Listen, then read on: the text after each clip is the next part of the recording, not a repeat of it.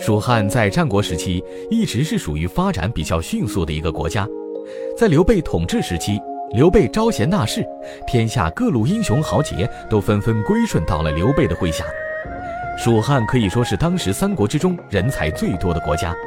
正是这些优秀人才的存在，才使得蜀汉在三国之中不断壮大。到了蜀汉统治的后期，国家却逐渐的呈现出人才凋敝的情况。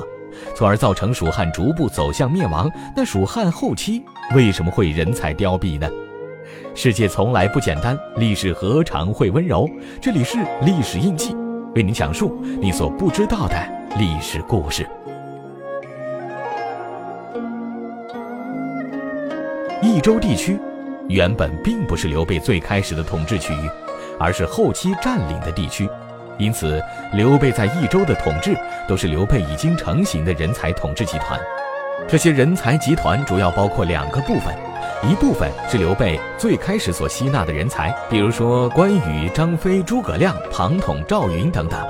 另一部分则是刘备在占领荆州地区的时候，刘表的旧部将领，比如说黄忠、马良、魏延。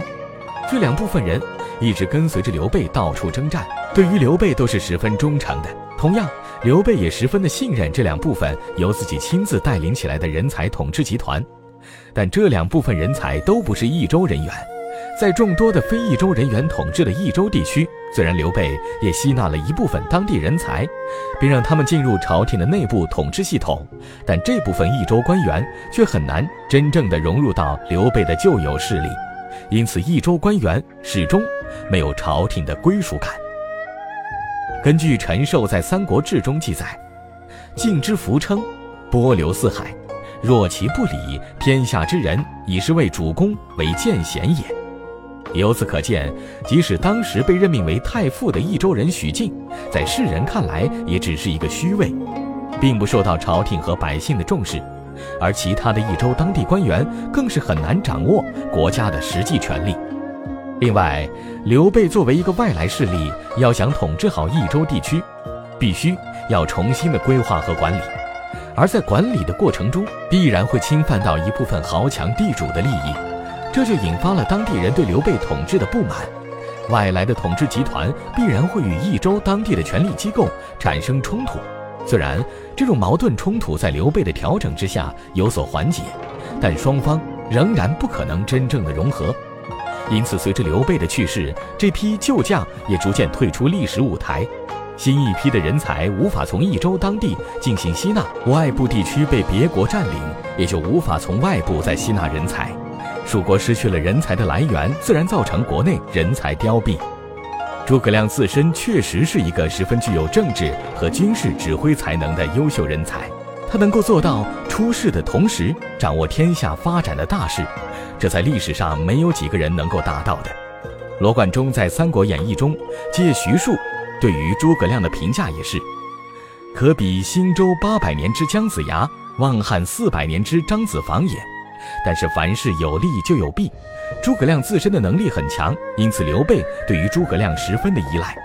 诸葛亮自身也是要求事事都必须要在他的掌控之中。因此，蜀汉当时大大小小的事情，大部分是由诸葛亮亲自来处理，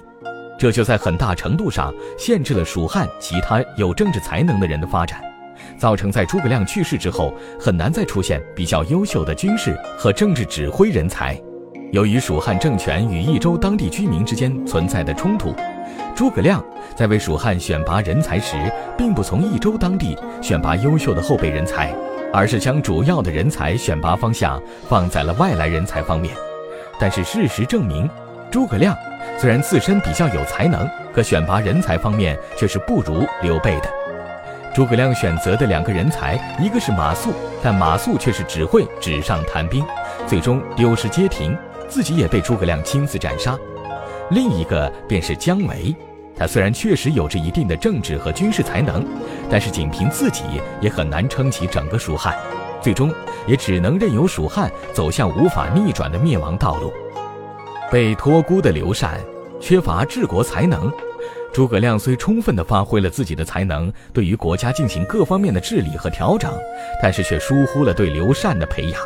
因此，在诸葛亮去世之后，一直依赖诸葛亮的刘禅对于国家的统治十分无力，而诸葛亮所选择的继承者，要么是自身能力才能不足，自我放弃，认为诸葛亮没有做到的事情自己也做不到；要么是过于自信，对于国家的形势把握不正确，使得国家的治理陷入了深深的困境。所以说，人才是蜀汉存在的主要基石，而后期这个强有力的人才团队衰落。自然也就使得蜀汉走向了灭亡。